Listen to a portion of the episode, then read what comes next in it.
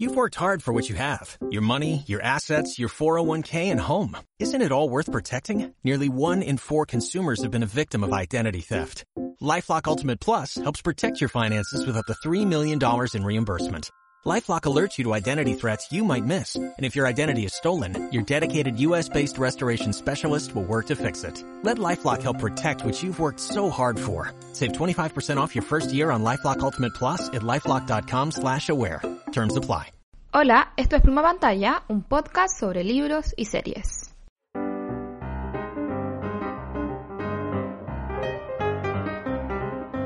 Hola, soy Dani y em, estoy muy feliz de que este sea el primer episodio de esta temporada. sí, em, estoy leyendo la biografía de Agustín Edwards Eastman, eh, bueno, que se titula Agustín Edwards Eastman, una biografía desclasificada del dueño del Mercurio, por eh, Víctor Herrera. Víctor Herrera, sí. Eh, y está muy buena, en verdad. es muy, es muy grande y es un libro que compré en Chile y que me traje de Chile a Estados Uh. Unidos. Eh, y hace tiempo que la quería leer y no sé, no, como que no sabía si iba, en algún momento iba a llegar a ella porque no soy de leer muchas biografías. Pero siento que igual, eh, como si hay una, una biografía que, que me gustaría leer, sería la de este caballero. Em, Es que porque interesante. Es, que- es que eso, es como un... Y bueno, y, y leyendo como su historia, porque todas las primeras 100 páginas es como la vida de los otros Agustines, ¿cachai? De cómo empezó la línea... eh, Como Gabriel García de- Márquez. Pico. cómo empezó la línea de los eh, Edwards en Chile hasta eh, este este señor Agustín Ed- y parece que también va en algún momento me imagino que va a llegar a sus hijos Mm. eh, eh, súper interesante, todavía no la terminó, obviamente. Pero bueno, todas las primeras 100 páginas es sobre eh, su vida anterior, o sea, como sus, sus antepasados y, y cómo, y cómo, cómo esa línea eh, vivía la vida en Chile y bueno, obviamente su conexión con Europa, con Inglaterra, que es muy fuerte hasta este Agustín. Y era súper interesante porque de verdad es un Chile que está tan lejano de mí Mm. y como tan lejano de todo lo que yo conozco como Chile que es impresionante porque más encima también es, eh, es el dueño del Mercurio, bueno, o era Claro. porque ya, ya murió, pero, pero eh, hasta, hasta este punto es el dueño del Mercurio eh, que, y más encima es el Agustín que estuvo metido, eh, o sea, que era el dueño del Mercurio en dictadura, entonces Claro. es como, es, es demasiado como, como que su vida es demasiado como grandilocuente, ¿cachai? Mm. Y todo lo que pasó con él y en lo que, todo en lo que estuvo involucrado es demasiado importante. Entonces, em, eh, sobre todo viniendo desde el punto de vista del, del dueño de un, del medio de comunicación más grande de Chile, em, y que tuvo más injerencia, eh, lo encuentro ultra interesante y me gusta mucho cómo, cómo es, cómo, cómo escribe la historia, Víctor. Mm. No es Herrera, es Herrero. Víctor Herrero, eh, eh, como que, no sé, me gusta mucho como los inputs que da, ¿cachai? Claro. Eh, no sé, siento que es muy seco y una cosa que me gustó mucho en la introducción era que en Chile como que no existía mucho esta tradición de juntar el periodismo con la historia, ¿cachai? Como que siempre se iban como por dos lados diferentes, como que una cosa era como puramente periodista, pues, o sea, periodística, como contar las cosas del día a día, bla, bla, bla, o investigaciones más grandes, y, y también existía como eh, la historia y como contar la historia y como, como muchas cosas atrás, pero nunca como se juntaban los dos y se, y se creaba como un, como un nuevo discurso, ¿cachai? Ah, Eh, de investigación periodística y, e historia. Y yo como, weón, la weá bacán. Y esto justamente es eso, pues, ¿cachai? Onda se nota mucho desde el principio del libro que, que intenta hacer eso porque te cuenta toda la historia, pero al mismo tiempo em, eh, tiene un punto de vista muy marcado, ¿cachai? Mm. Eh, me, encantó, en verdad me gustó mucho, mucho, mucho y, y estoy disfrutando mucho este libro. Bueno, lo voy a tener que leer eventualmente, claramente, porque tú sabes que al contrario de ti, yo amo las biografías y especialmente las biografías que van como más allá del sujeto de la biografía. Me encanta. Me, tengo una cosa así, obsesión. Entonces, eh, definitivamente lo voy a agregar a mi lista de lectura. Qué bacán, sí, en verdad lo recomiendo mucho y estoy muy feliz de estar leyendo este libro. Up, up. Bueno, yo estoy... Hola, soy Roxy y Hola. estoy leyendo algo nada que ver. Em, estoy leyendo los cuentos completos de Lydia Davis, por Lydia Davis. Oh, ya, cuéntame. Cuéntame. Eh, sí. Es muy Lo he chistoso. visto mucho acá en, acá en las librerías. Sí, porque- que Son muy famosos.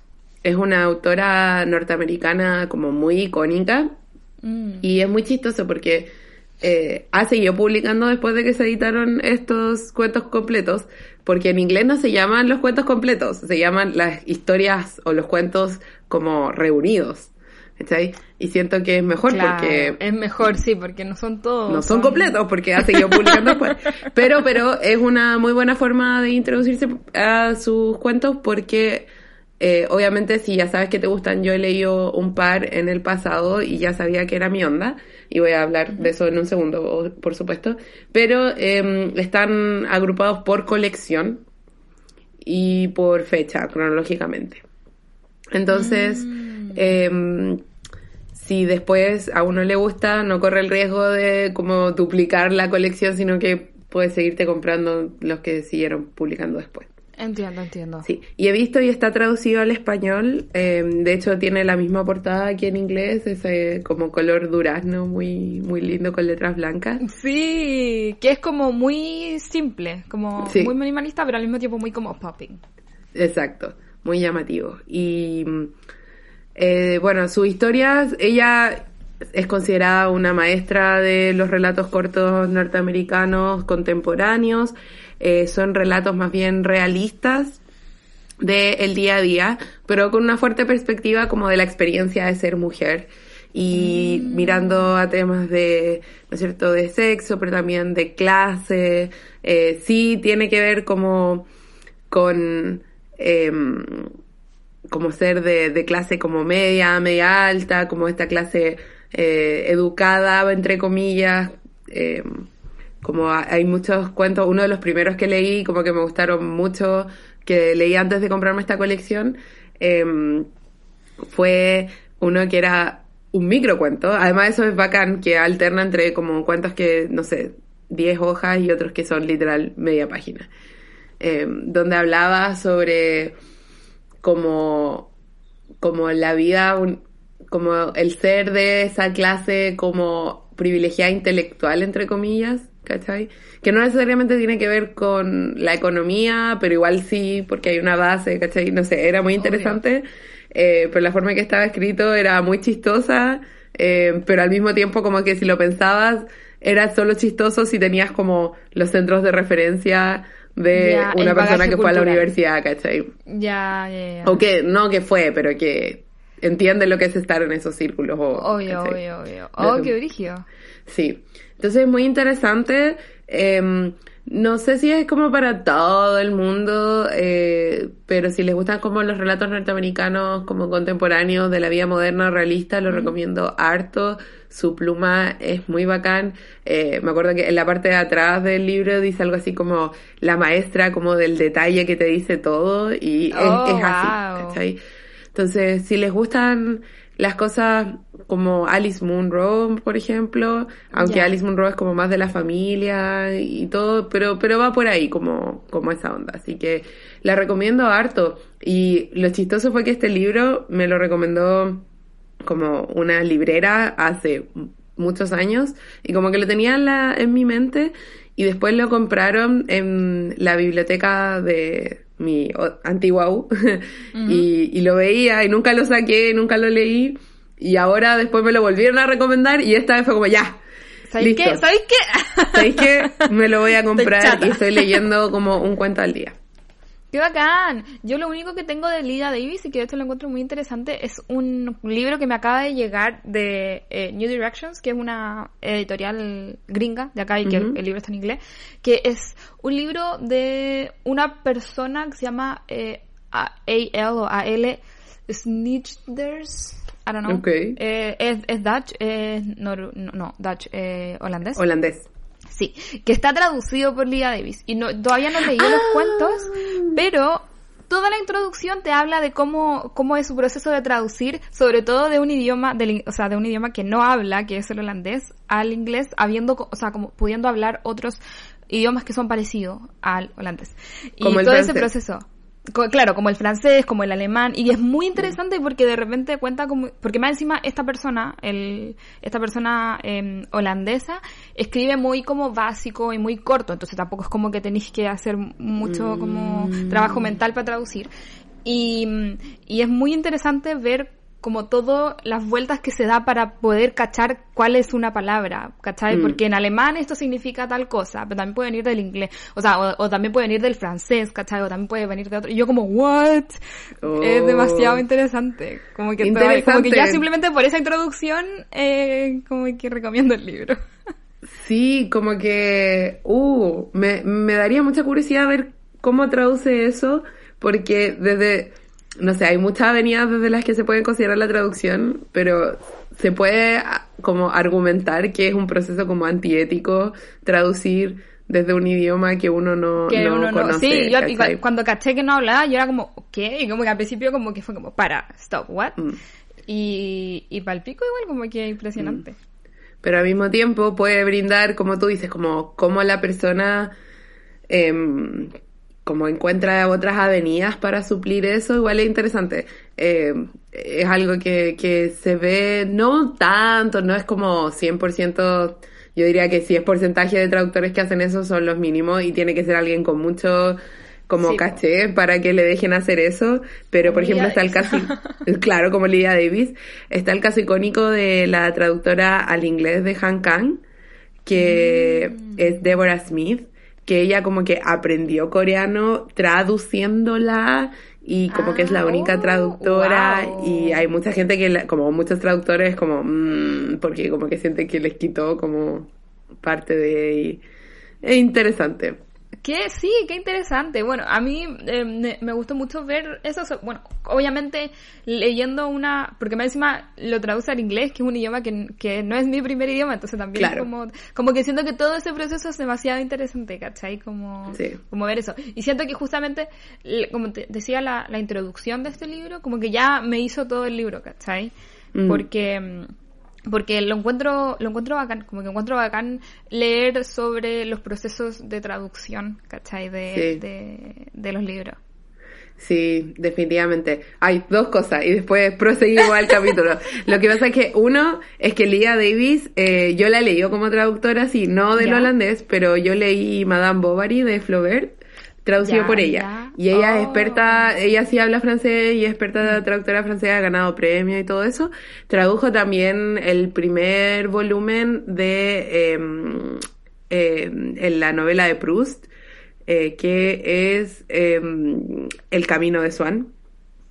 Eh, así que, eh, y quiero harto leer como su versión, pero ya tengo otra versión, entonces como que no, no, no sería sabio adquirir otra, pero bueno. Em, y lo otro es que es muy interesante porque eh, recientemente tuve que leer una mm, colección de poesía surrealista automática de em, André Breton y otro poeta que se me olvida. Pero bueno, eh, el, proceso de traducción de la eh, traductora de ese libro fue súper interesante porque lo tradujo porque su amigo lo quería leer y su amigo no sabía francés y em, y lo hizo de una forma como que imitara en lo posible como el proceso automático, sin haber leído toda la obra antes, porque si no sentía que estaba siendo como infiel a la obra y, y, a pesar de que, claro, la obra se va por los tarros de repente porque es escritura automática y no hay edición de por medio. y todo Obvio, eso. mm. Muchas cosas que comentar ahí. Eh, y lo hicimos porque fue para una clase, pero era fue como muy enriquecedor ver su proceso de traducción y ver cómo, cómo trataba de mantener las distintas imágenes y cuando, por ejemplo, una palabra podía tener dos sentidos y era el punto que tenía dos sentidos, como qué imágenes priorizar y todo ese proceso de, Claro. de la traducción, sí, fascinante. Ay, qué bacán, me encanta, me encanta mucho, sí. Eh, que creo que me voy a meter un poco más al tema de las traducciones. Y bueno, y, lo encuentro muy irónico porque ahora mismo estoy aprendiendo francés, entonces quiero leer todo mm. como lo más francés posible. Eh, y nada traducido, pero al mismo tiempo qué interesante las traducciones, bueno, la encuentro, la encuentro buenísima. Pues sí. Bueno, no en vano hay una cita que no me acuerdo de quién es, pero como que en traducción te la dicen todo el rato, que es como Em, traducir es como el acto más íntimo de lectura, una cosa así. ¡Ah, me encanta! sí, no sé si en español existirá como esa tradición de como ensalzar tanto a los traductores, pero en inglés siento que es como muy importante. Eh, como que se le está dando mucho el, el, reconocimiento a los traductores y hay como traductores como de, de ciertos libros. Sí, no, de hecho es una reivindicación en inglés en particular que están teniendo ahora em, los traductores y si bien yo creo que en español quizá no pase de la misma forma porque como la cultura como de, de celebridad en el español no es lo mismo que como nada nada es como los lo griegos básicamente sí, em, Igual ah, se usa, y por ejemplo, si uno piensa, no sé, en Borges como traductor, ¿cachai? Ah, sí, em, verdad. Y esta, esta tradición como de autores traductores y que también es un tema súper debatido y como, como pros y contras van y vienen. Em, sí, eh, es muy interesante. Y también aquí hay traductores ya que uno conoce y bueno, una forma de saber que una editorial es seria y como que respeta mucho la traducción es porque ponen el traductor o en la portada o en la primera página después del... claro, como el título, el autor, el traductor. Sí, es verdad, es verdad, no, no me había dado cuenta, pero, pero sí. Sí. Cuando cuesta encontrar al traductor, ahí hay que, hay que preocuparse como porque, simplemente porque es injusto, ¿cachai? O sea, es parte de su trabajo también, como... Sí para bien o para mal, tú estás leyendo al traductor también, ¿cachai? O traductor. Sí, pues al, al, final del día es un trabajo en conjunto, ¿cachai? Del autor y del traductor, ¿cachai? Exacto. Me encanta. Así que bueno. Eh, irónicamente, hoy día justo no vamos a hablar de la traducción. ¿Por qué no ponemos a hablar de estas cosas en otro, Qué chistoso, porque yo creo que si hacemos como un gráfico, leemos como, o sea, bueno, leemos hartas cosas que están originalmente en inglés, pero como si consideramos al español, la mayoría de las cosas que leemos están en traducción de distintos idiomas. Pero justo hoy día. Pero justo hoy día nos tocó el español, y más encima como chileno, así como ni siquiera, así es. ningún esfuerzo. sí, bueno, en este episodio, como ya sabrán, vamos a hablar de coronación del el chileno José Donoso. Que, eh, bueno, es su primera novela. Yo no sabía esto, me acabo, de, me acabo de enterar que es la primera novela de, de José Donoso eh, y estoy sorprendida. porque es la primera porque es como importante igual es, como ah, sí, es como es como una, una novela importante de, José Donoso entonces que sea la primera me, me, me sorprendió sí es verdad eh, es, una novela sí y es una novela que ha tenido hartas o sea, adaptaciones a, la, a, la, obras de teatro hay una película em, y sí, impresionante, Brigio. Eh, tengo una pregunta. ¿José Donoso mm. es considerado dentro del boom latinoamericano? Sí. Es como la versión chilena del boom latinoamericano. Sí. ¿Cierto? Sí. Está considerado dentro del boom. De hecho, cuando busqué los datos y todo, decía como uno de los escritores claves del boom latinoamericano. Ya, entiendo. Eh, obviamente no lo asociamos tanto al boom porque estéticamente no nos tiene como tanto que ver con algunos autores que, que mm. suenan, pero no, José Donoso es eh, como clave y es uno de los autores, yo diría, que más estudiado chileno. Em, sobre todo de prosa. Sí, y de hecho sí, porque eh, estoy leyendo su eh, página de Wikipedia muy rápidamente mm. y puedo ver ya em, nombres como Alejo Carpentier y Carlos Fuentes, que son también autores importantes del boom. Sí. Eh, así que sí, definitivamente. Interesante. Interesantísimo. Y como tú bien dijiste, esta novela es como icónica de mm, el boom. De hecho, yo diría que como esta y El obsceno pájaro de la noche y El jardín de al lado. Ah, bueno, y él tiene la historia personal del boom. Mm. Tiene un libro que, que se llama. Oh, what? que es como, creo, si no mal lo recuerdo, es como de ensayo, de, como, como memoria, son memorias. Sí, en verdad ha escrito mucho. Sí, ha escrito mucho. Pero esos son como los libros que resuenan y entre ellos Coronación. O sea, Coronación definitivamente de esos libros que, que se estudian en la universidad y fue de esos autores que sacó esta novela debut y, y de inmediato fue reconocido. Sí, ganó el premio de la Fundación William Faulkner en 1962, así que ultra importante. Mira, weón, weón, the more you know. Sí, estudió en Princeton. Wow. Wow. Bueno, un gran valor. Sí, pues sí. Eh, ¿Era tu primera vez leyendo Donoso? Sí. Tengo, o sea, tenía muchas ganas de leer a, José Donoso. Em, justamente por todo esto y, y bueno, em, no, coloración yo no la tenía, la tuve que leer desde la Biblioteca Pública Digital. Eh, como siempre, amada y le agradecemos 100% todo su, su trabajo. Em, y tengo otro libro más de, de José Donoso acá, eh, no me acuerdo cuál es. Mm. Pero, pero sí, como que eh, tenía muchas ganas de leerlo y, quiero continuar leyendo un poco de sus obras también.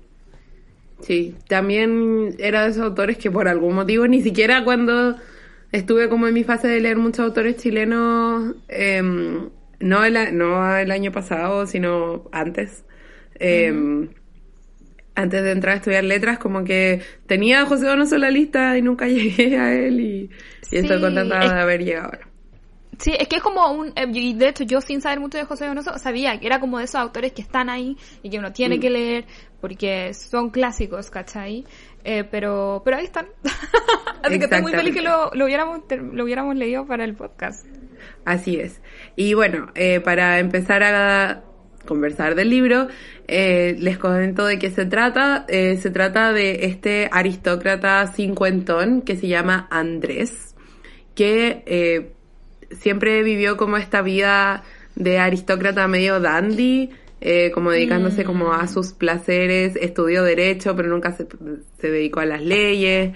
y como que a esta edad ya solo se dedica nuevamente como a sus placeres simples y a cuidar de su abuela Em, Elisa. Elisa Gray de Ápalos. exacto. Y eh, la novela parte, o la trama parte, entre comillas, cuando eh, llega Estela a cuidar a Elisa, la abuela, y Andrés se siente enamorado de ella, eh, atraído a pesar de la diferencia de edad, porque Estela tiene 19 años, creo, cuando empieza la novela. Y, em, pero Estela asimismo se enamora de un trabajador de la... Em, viven como en un, no sé si es, un ambiente como rural o como urbano, pero tienen como una casa grande. Y claro. Mario trabaja ahí. Y sí, sí. Y gracias a eso nos metemos un poco más en este otro mundo que, y, que logran como em, compararse como estos dos ambientes, ¿no? Como aristocracia y la pobreza. Exactamente, tiene como ese eh, contraste. Em, así que eso, ¿qué te pareció? A mí em, me gustó el libro eh, principalmente por las em, las temáticas que tocaba y porque siento que no estoy tan acostumbrada a leer como ese tipo de, de, temáticas, como en Chile, mm. ¿cachai? Como la aristocracia, muy aristocracia, ¿cachai? Eh, en comparación con la pobreza, muy pobreza, y, y, de, de, ese momento. Y lo encontré como interesante. No sé si me gustó tanto como estaba escrito. Em, y por eso quiero continuar leyendo a José Donoso como para, para ver cuáles son como las temáticas que él elige, em, pero sí, no, como que, como que me gustó bien, ¿cachai? No sé si me mm. explico, como, que está ahí. Sí, te entiendo. A mí me pasó que no me gustó, como en lo personal, así como tengo muchos problemas como de mi preferencia estética literaria y también temática en particular mm. eh, con la persona de Estela, y vamos a hablar de eso. Eh, pero como que entiendo por qué es tan importante, como que entiendo como las temáticas que trata y además encuentro que es una novela muy interesante de analizar, como que Sí. si estuviera que leerla para un ramo, como que sé exactamente cómo sería la clase, qué diría para estas cosas, ¿cachai? Como el análisis. Entonces, incluso mi edición em, tiene un prólogo de la Diamela Eltit, ¿Ya? la escritora, y como la primera eh, línea ya así como, ¿sabes? Novela importante, porque dice, Coronación se erige como una producción central para comprender las articulaciones estéticas y los imaginarios sociales en los que ha transcurrido la literatura chilena y latinoamericana. ¡Ay, weón! ¡Me encantó! ¡Qué buena! Y es verdad, porque está todo este sentido como de la decadencia, como... Porque además, y hemos hablado de esto en, en otras ocasiones, como que está toda esta sensación de que la literatura chilena de la primera mitad del siglo XX es como la literatura de la élite. Entonces, es como este... Lo toma, como que toma ese linaje y lo desmorona, ¿cachai? Y puedo ver como por qué es una novela tan transgresora y como distintos ejes que anoté y como la decadencia, el tema de la decadencia me gustó harto, eso es como un tema que, que a mí personalmente me atrae. Pero eh, no me gustó tanto como está escrita porque es una es una novela que se nota que le costó a José Donoso, porque de hecho eso es uno de los datos que subimos a, Instagram. Sí, sí, sí, sí, sí, sí. Eh, porque tiene una prosa de repente como torturada, como que los diálogos, tampoco me- a mí me- no me gusta cuando hay tanto diálogo, como que si no llega a nada, ¿cachai? Como, Mm. como, Como el diálogo por el diálogo. exacto, como cosas así, eh, mm, como que me gustó cuando recontaba, por ejemplo, la, la vida de Andrés, me gustó, esa fue mi parte favorita, pero después como que sentía que la narración como tan objetiva, que a, a veces se iba a lo más como subjetivo, como que no funcionaba bien, como que se notaba que, que cos- como que le costó encontrar un centro narrativo. Entonces, sí, no me gustó Sí. tanto, pero me gustaba haberla leído.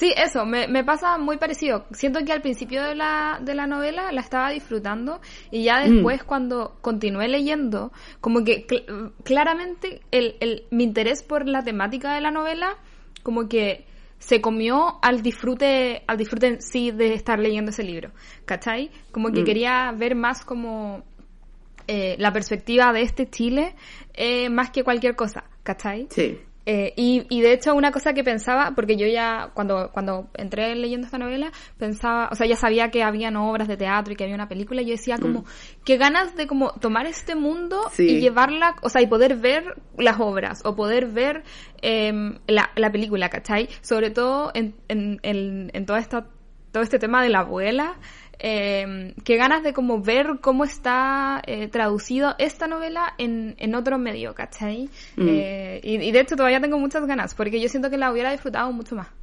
Sí, sí, te entiendo mucho. Siento que visualmente funcionaría muy bien. Eh, quizá es, pero tampoco hay como en la novela como un gran sentido del lugar, como que no, no es como que me pueda imaginar tanto a partir de la novela, es más como una atmósfera intangible que siento que se materializaría muy bien en el medio visual. Tienes razón. Siento sí. que funcionaría muy bien como con iconos, como mucho subtexto, como visual, mucho como lo no dicho y todo eso funcionaría muy bien. Sí, 100%, 100%. Hoy ya me lo estoy imaginando. Quiero mucho ver la película. Sí, ojalá que, que sea buena la... Quiero ver la más nueva primero, que es la chilena. Mm. Sí, sí, sí, sí. sí. Entonces, bueno, me pareció interesante, obviamente, el tema de la transgresión, eh, que es una, como uno de los temas que dicen que Donoso como que repite a través de su obra, y obviamente yo no puedo eh, atestiguar eso, pero eh, es interesante porque obviamente hay un tema de clase, ¿no es cierto? Está la, la decadencia como aristocrática y como es mejor este como este aristócrata que no hace nada, pero el trabajador, eh, Mario, cuando eh, como que eh, tiene esta idea de robarle, ¿cachai? Es como, como, ¿quién ahí es como más Claro, fierce? como la, la ética y claro. Mm. Sí, sí, sí, sí. sí. Sí. La que me pareció más interesante a mí fue obviamente la transgresión religiosa. Eh, como que esa me gustó mucho, el tema de la fe, creer en Dios, eh, que eh, alguien que se está muriendo toda la novela, ¿cachai? Y obviamente hay un como una dimensión simbólica, como la, la esta clase está muriendo toda la Que está novela. muriendo, claro. Pero, pero más que eso, como la abuela y, y no sé, hay cierto humor, sí, en, en como esta vieja culiac que también como que sabe todo y, y Sí, esta vieja mierda que es de o- es como old money y que se cree Sí. aristócrata y, y como sí, sí, completamente. Sí. Pero al mismo tiempo como que no la podía odiar tanto porque se está muriendo, ¿cachai? Como que tiene chorro mil años y ¿qué va a hacer? Ya no va a cambiar, ya no va a poder, Sí. no le puede hacer mal a nadie, pero ¿cachai? Es como...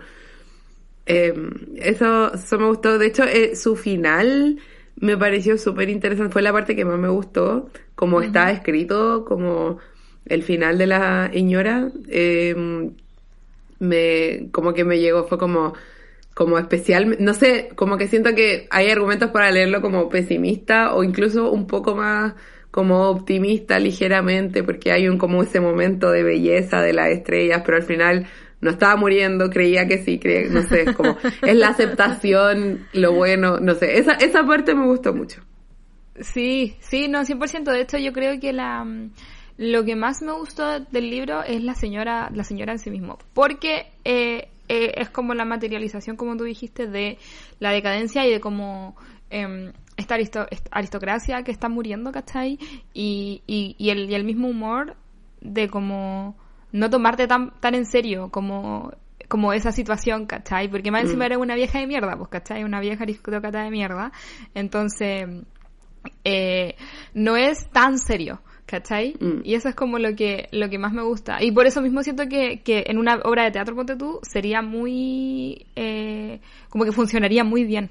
¿Cachai? Como la señora. Y yo siento que, como que es, es una, esa parte en particular, me siento que me, como que con- me hacía continuar el libro, ¿cachai? Mm. Como, eh, eh, como toda esta idea de esta, de esta señora, que siento que, que es como una idea que está hoy en día muy, como que es muy importante dentro del imaginario chileno, ¿cachai? Como que existe Mm. esa señora arribista, ¿cachai? Sí. Eh, y que se cree mejor que todo el resto, ¿cachai?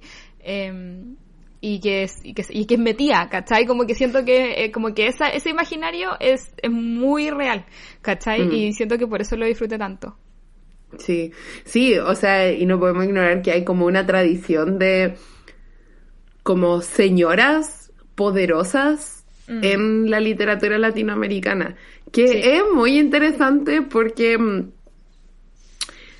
es interesante porque obviamente considerando que el boom está dominado por hombres, sin perjuicio de que obviamente hay escritoras muy muy buenas, pero pero está dominado por hombres como toda la historia de la literatura.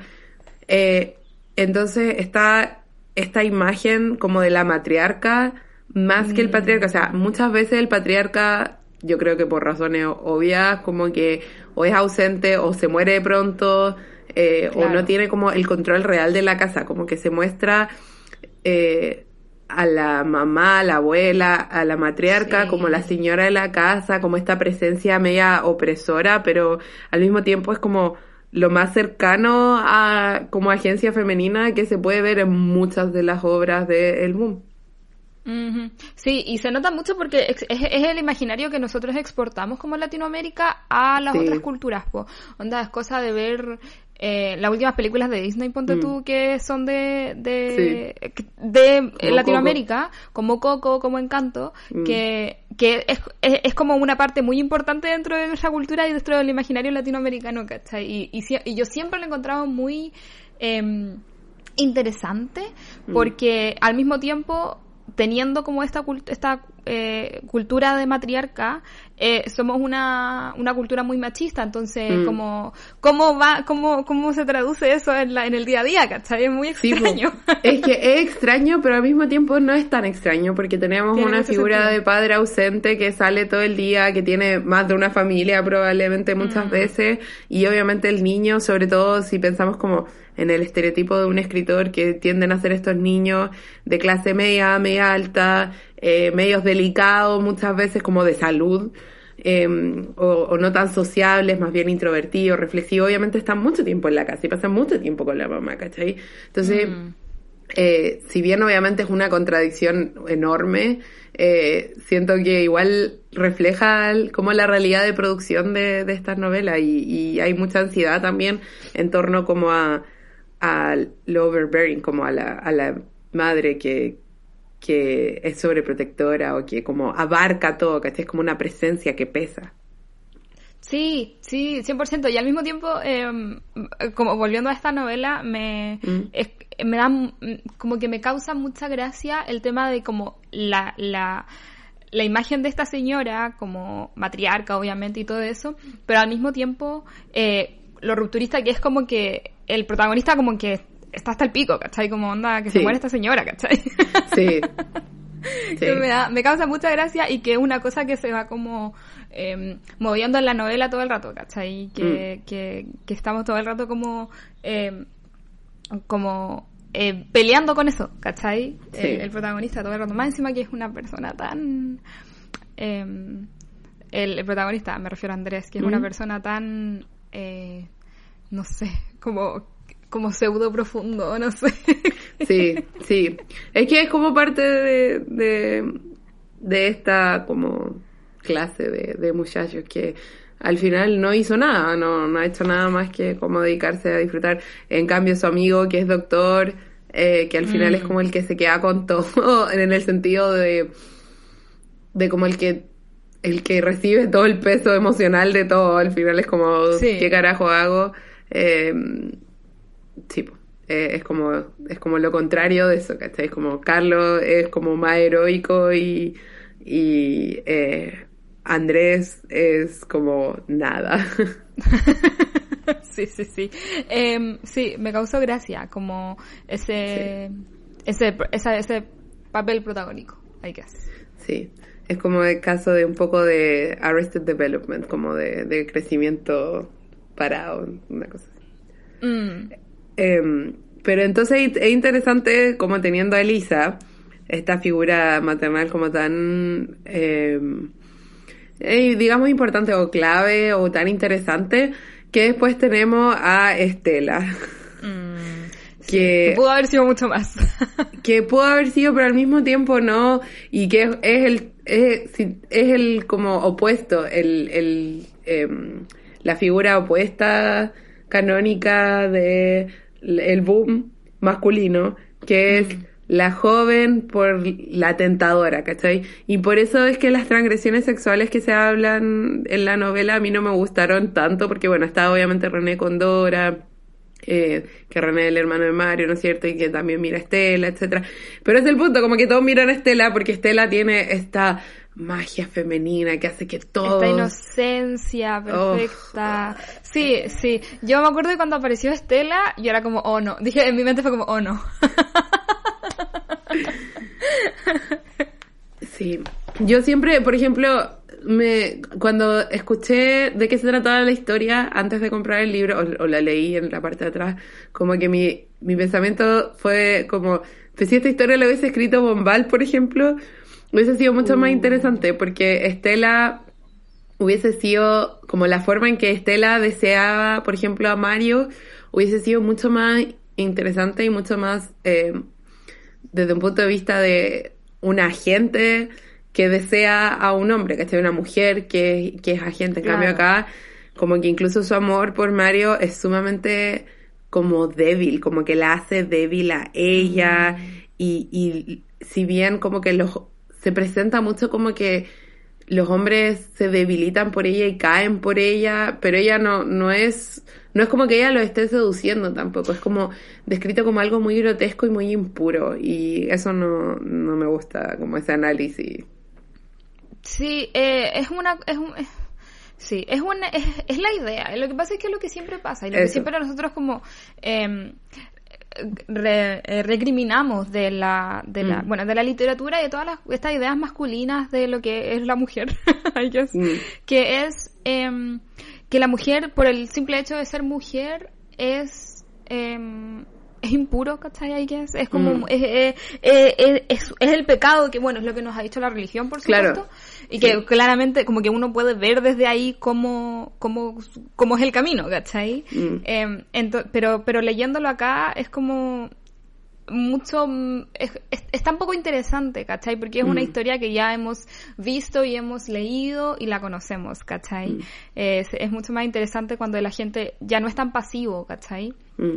Porque, bueno, y porque también es muy injusto. Yo creo que eso es, es lo, el, es el, el meollo del asunto, ¿cachai? Es muy injusto que Estela sea un agente tan pasivo, pero al mismo tiempo es un agente que daña a los hombres solamente por Sí. ser, ¿cachai? Sí, solo por Y- existir.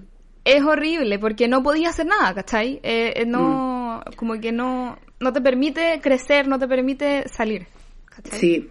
Y sí, y en ese sentido en verdad es súper misógino, porque Mm. yo podría darle el beneficio de la duda si es que hubiese sido solo Andrés y Mario. Mm. Porque uno puede decir, bueno, estos hombres como que los dos se están siendo retratados como parte de la decadencia Sí. y no son héroes tampoco, ninguno de ellos son héroes, como que, insisto, en esta novela como que todos los personajes están jodidos, ¿cachai? Entonces, Y son dos hombres como atormentados que pueden caer en esto, ¿cachai? Y- Exacto. y se entiende.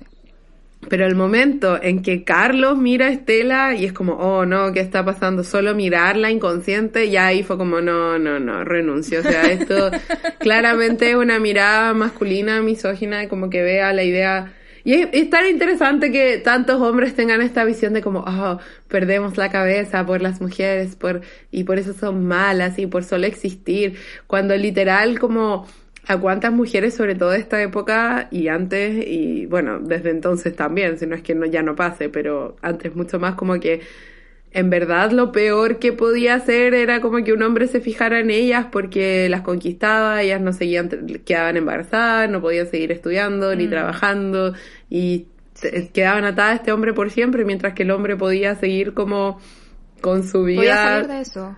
Podría salir, aunque, aunque la tuviera que mantener entre comillas, como que hasta por ahí podía tener como otras mil mujeres.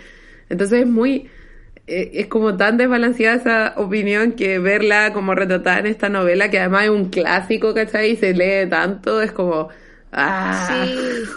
Y, y por eso mismo encuentro muy interesante el rol de la esposa del el hermano de Mario, que no tengo su Mm. personaje acá, ¿cómo se llama? Dora. Algo con D, Dora.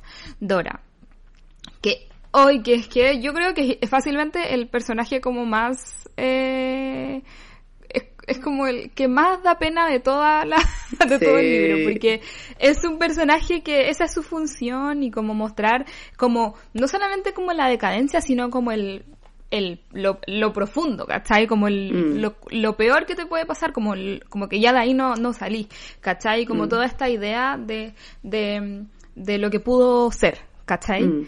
Eh, y me da dando pena y siento que em, ese es como su rol nomás en, la, en el libro, ¿cachai? En la serie, iba a decir. En el Sí. libro. Em, Sí. Como el rol de, de mostrar como lo peor de lo peor dentro de la pobreza, ¿cachai? Mm. Eh, y me da mucha pena. como que... Sí, eh, la es verdad. mucho. Sí. Eh, nada que agregar a eso, es muy cierto. Es como en general la novela está preocupada como con el caimiento social entre todas las clases, ¿cachai? Y si bien Mm. como que culpa cierta forma como a la clase dominante, nadie se salva. Tam- Porque también está el decaimiento como individual y de la moral y eh, el decaimiento corporal, obviamente, pues que tiene que ver con la edad, hay, hay mucha discusión como de, del cuerpo, que ya no se siente como antes y todo eso, entonces Sí.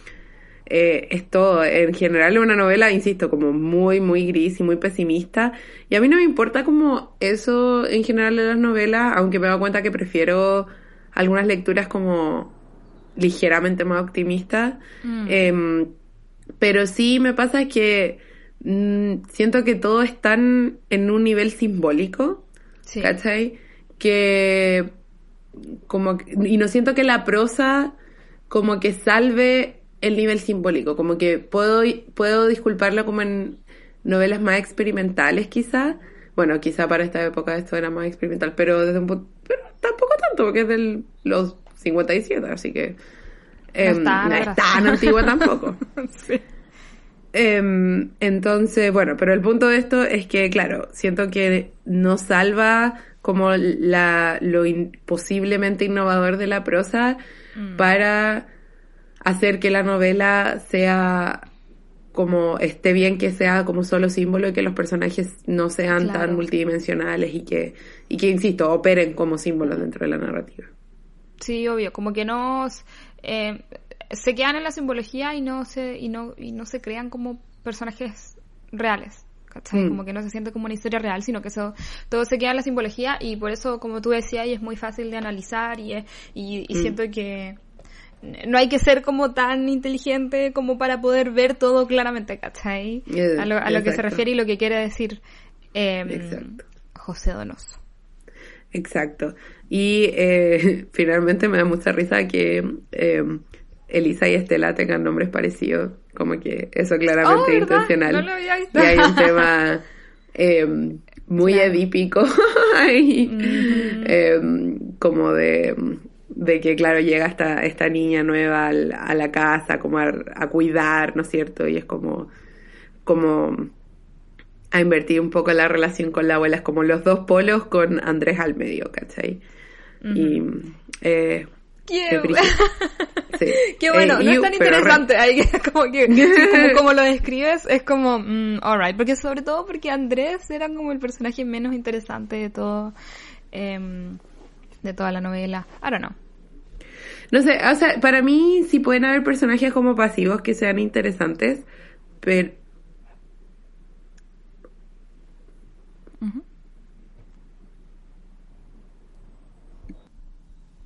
Ya, está grabando, no sé por qué se paró.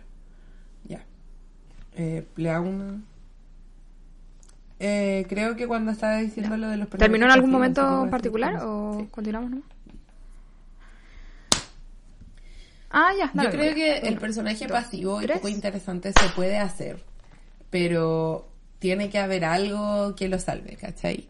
Eh, o, no a él como personaje, pero a la narrativa en general, ¿cachai? Entonces, o el resto de los personajes son más interesantes, o las cosas que le pasan son más interesantes, o, o, la, insisto, la prosa es como más interesante. Entonces, no sé si es porque... Mm ya se ha vuelto estándar como este tipo de prosa que ahora me parece como tan así, o si es por lo que dije al principio de que como le costó tanto sacar esta eh, novela que hay problema de focalización. Puede ser, yo creo. Sí, porque a mí, a mí también me, me pareció como una novela que no mm. estaba como, como que mm. no, no era interesante la manera en que se estaba escribiendo, o sea, como en la que mm. estaba escrita, ¿cachai? Y era como una novela medio extraña eh, cuando la leía. Pero como tú dijiste, yo tengo ganas de seguir leyendo a José Donoso, eh, por, lo, por lo mismo, porque siento que puede que haya, como estos temas sí me interesan y siento que sí son interesantes, pero eh, si en el siguiente, digamos que si en el siguiente libro tiene como el mismo nivel de misoginia aparente, no sé si ya aguante un tercero. Como que siento que dos es mi límite en este caso, porque porque fue mucho, como que en este mm. caso fue mucho. Yo puedo, hemos hablado verdad, de esto, como que se puede tolerar. Eh, sí, ¿qué se puede tolerar? Sí, la, la, la, las expectativas están bajas, la vara está baja, ¿no? Este no fue mucho. Tan, Siento que se podría haber sacado como que nadie más mirara a Estela de esa forma eh, para que fuera algo de Mario y Andrés y, el efecto mismo, como los mismos temas de explorar como la transgresión sexual y como la tentación y el sexo como tentación podría ser em, como explorado, ¿no es cierto? Podría, podría llevarse a cabo, podría ser interesante pero como eran todos los hombres, ya fue mucho. Fue como, no, no, no. no. Mm. Sí, stop. Me da, me da mucha pena porque a mí me, interesan mucho estos temas, la temática, mm. eh, sobre todo como mm. eh, la comparación de como la aristocracia chilena con la pobreza chilena, eh, la, la, encuentro muy, muy, muy interesante y me gustaría seguir explorándola, sobre todo como cuando de verdad existía como una aristocracia muy aristócrata, ¿cachai? Que justamente por eso estoy leyendo eh, Agustín Edwards, porque al principio como que los, los, los Edwards son parte de la aristocracia chilena, ¿cachai? Y son como dueños del país. Em, y, y mm. venían de esa, eh, de esa, de ese imaginario del aristócrata, ¿cachai? Eh, y me interesa mucho como leer esto, pero al mismo tiempo, eh, primero que todo no sé dónde buscar, porque siento que José Donoso, eh, eh. Como que lo, lo, lo, lo, retrató acá. Eh, y pero no, no, sé cómo no sé qué otro qué otro qué otros autores podrán mm. haber que no tengan como este tipo de, de visión también, ¿cachai? Como esta misoginia y que, y que se, Mm. se, se, se enfoquen difícil, tanto como difícil, ¿ah? en los hombres, ¿cachai? Sí. Y, no sé, I don't know. Eh, Muy extraño. pero bueno, tenemos, Está difícil, no ¿cierto? autora- o sea, sé que tenemos muchas autoras muy buenas, especialmente cuentistas. Eh, buscar ahí, eh, quizá un poco antes de José Donoso. Eh, Mm. Pero claro, no sé si tocan como necesariamente los mismos temas, ¿cachai? Y lo que pasa mucho con José Donoso es que él dirigió uno de los talleres como más importantes de escritores de Chile. Eh, y se nota mucho, siento yo, en la influencia de em, como de la prosa, ¿no es cierto? Y de, las de las temáticas, como decía eh, Diamela Eltit al principio eh, en la introducción, como que él sentó las bases para como mucho del imaginario contemporáneo, pero lo que pasó y que yo creo que es la razón por la que Mm, muchos autores no escriben o no están interesados en escribir de eso es que la dictadura pasó y el internet o la globalización pasó, ¿cachai? Entonces como que Sí, es se comió poco todo. tentador, siento yo en general, o todavía quizá no ha pasado suficiente tiempo, quizá en 20 años más los autores ya van a ser como ya ya pas- ya no podemos seguir escribiendo de la dictadura, vamos a ir como más atrás a buscar como estas semillas del Chile de, de ahora. ¿Qué pasa? Porque lo Sí. vemos en otros países, ¿cachai? Em, entonces, siento que no es imposible, pero claro, ahora los, au- los em, autores como contemporáneos tienen como otra historia cercana con la que contender, ¿cachai? Claro, muy potente.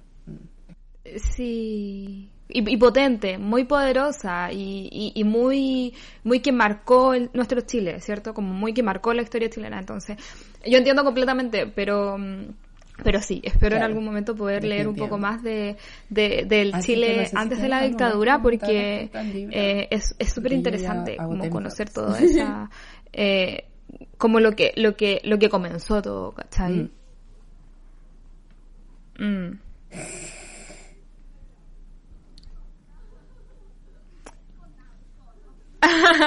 no, no, yo creo que, que conversamos harto del libro y que, y que está, está bien analizado. no, no, que me, me gustó mucho, me gustó mucho eh, y quiero continuar, como, como decía al principio, quiero continuar Sí. leyendo. A mí me interesa mucho leer sus ojalá, ensayos, em, eh, tanto con las como sobre temáticas escritura, y, y porque que se note me encantan, me fascinan los Eh, autores Pero sí, sí, en verdad. Y quiero escritura. leer sus ensayos también. Siento que o, sus o no ficción. eh, ensayos siempre son sumamente interesantes y también obviamente sus ensayos como sobre la cultura y sobre el mundo en su época me interesa mucho. Mm. Uh.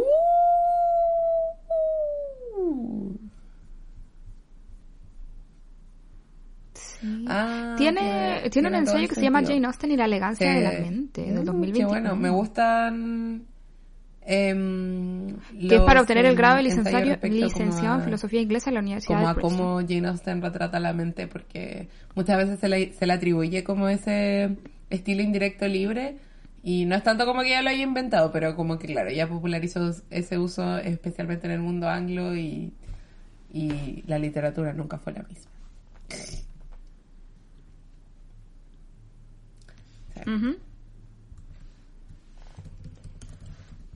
¿Mm? Sí. Sí, es verdad, es verdad.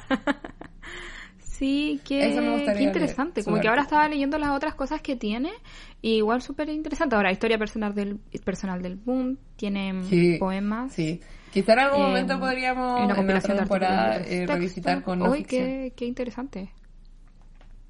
Sí, qué, qué buena. Sí, así que igual yo creo que tenemos José Donoso para rato. O sea, es su fuerte para muchas personas porque Sí, siento tal- que si alguien nos está escuchando acá nos va a odiar Sí, porque eso, no tal nos vez gustó la ficción a José sea Donoso como su porque como- o sea, no es que no nos haya otro- gustado, siento que le lado, hicimos justicia, sí. pero pero tiene problemas y no fijamos que no. Sí, bueno, siento es que es verdad. bueno. eh, nosotras siento que nos acercamos a todos los textos Bueno, como en un personal. plano como justo, en una cancha, cancha justa. Entonces, pareja, esa era la palabra. Sabía que hay una expresión, la cancha está Pareja. Exacto. Eh, mm, sí. Sí, pareja. Pareja, pareja, todo, para todos. una expresión. sí, una cancha pareja para todos. Sí, es verdad. Y siempre, bueno, y obviamente nos acercamos como queriendo amar todo lo que leemos, claramente, y queriendo eh, que nos, que nos marque de alguna manera, que nos llegue, ¿cachai? Y siempre sacando lo bueno de las pero cosas. por, Por, lo eso mismo, cuando tú tampoco comenzamos nos, hablando eh, bien de, de, de José Nos Alonso, negamos a criticar las lo bacán que cosas hacía, como la temática, la psicología vista, y, eh, y- pero y las cosas que quería decir, ¿cierto? De lo que quería hablar. Vamos a seguir en esta línea, ¿no es cierto?, de diseccionar los textos. Y siento que, bueno, siempre que como que tenemos hartas cosas que decir de un texto, ya sea porque lo amamos mucho o porque no nos gustó tanto, es mejor que no tener nada que decir. Que no tener, sí, yo creo que lo peor es, es, es como que no nos haya dejado nada, como Mm. que fue... Sí, qué lata, qué lata. Así Sí. que- Bueno, y, y espero que espero que esta temporada eh, esté lleno de esos textos, como textos de los que podamos hablar Sí, mucho. tenemos que textos muy que interesantes y de muchos tipos, así que estamos muy emocionados. Ujú. Sí, eh, así que estamos terminando, Roxy, ¿o tienes algo Así más que es. decir? ¿No?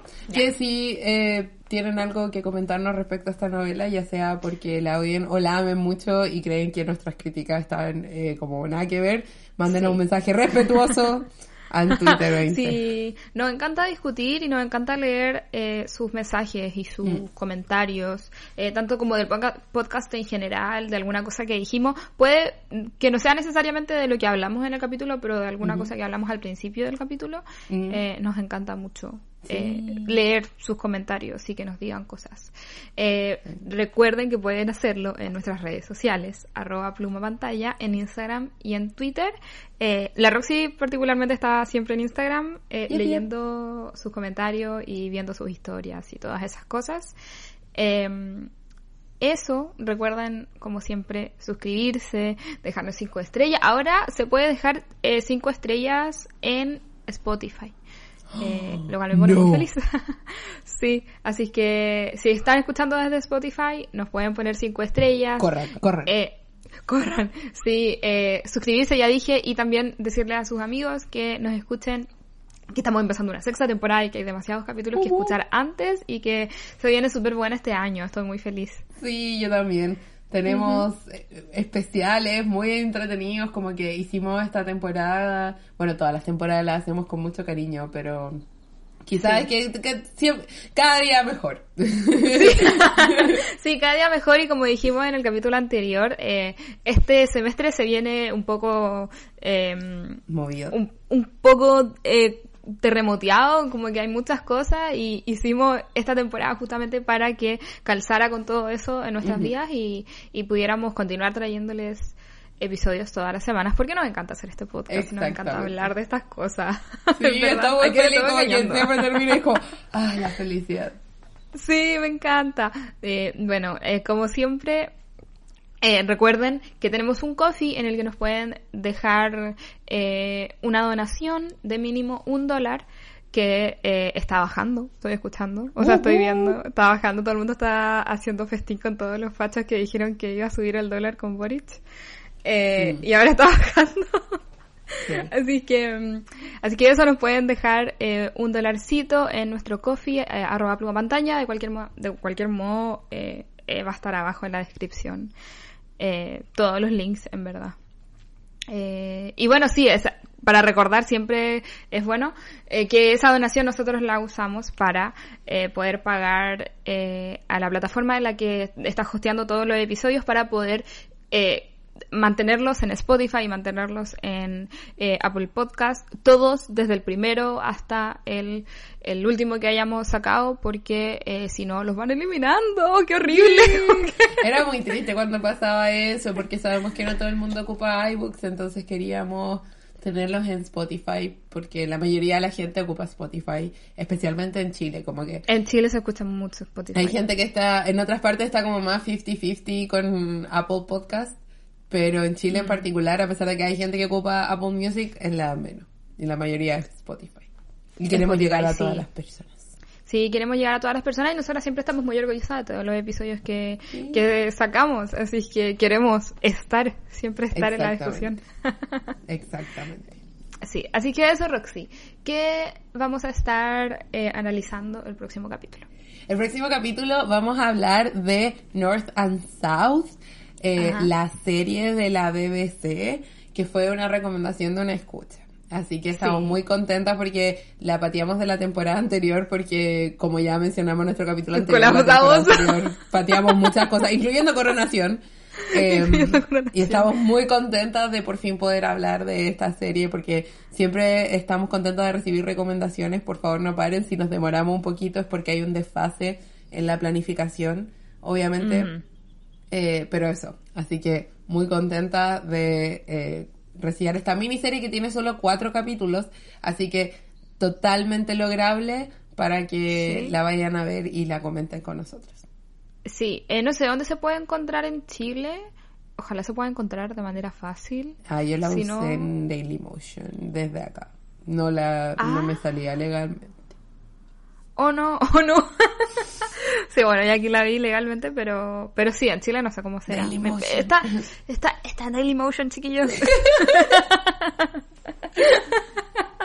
Así que eso, em, muchas gracias por escucharnos y nos escuchamos el próximo capítulo, la próxima semana. Así es. Nos, escuchamos. bye.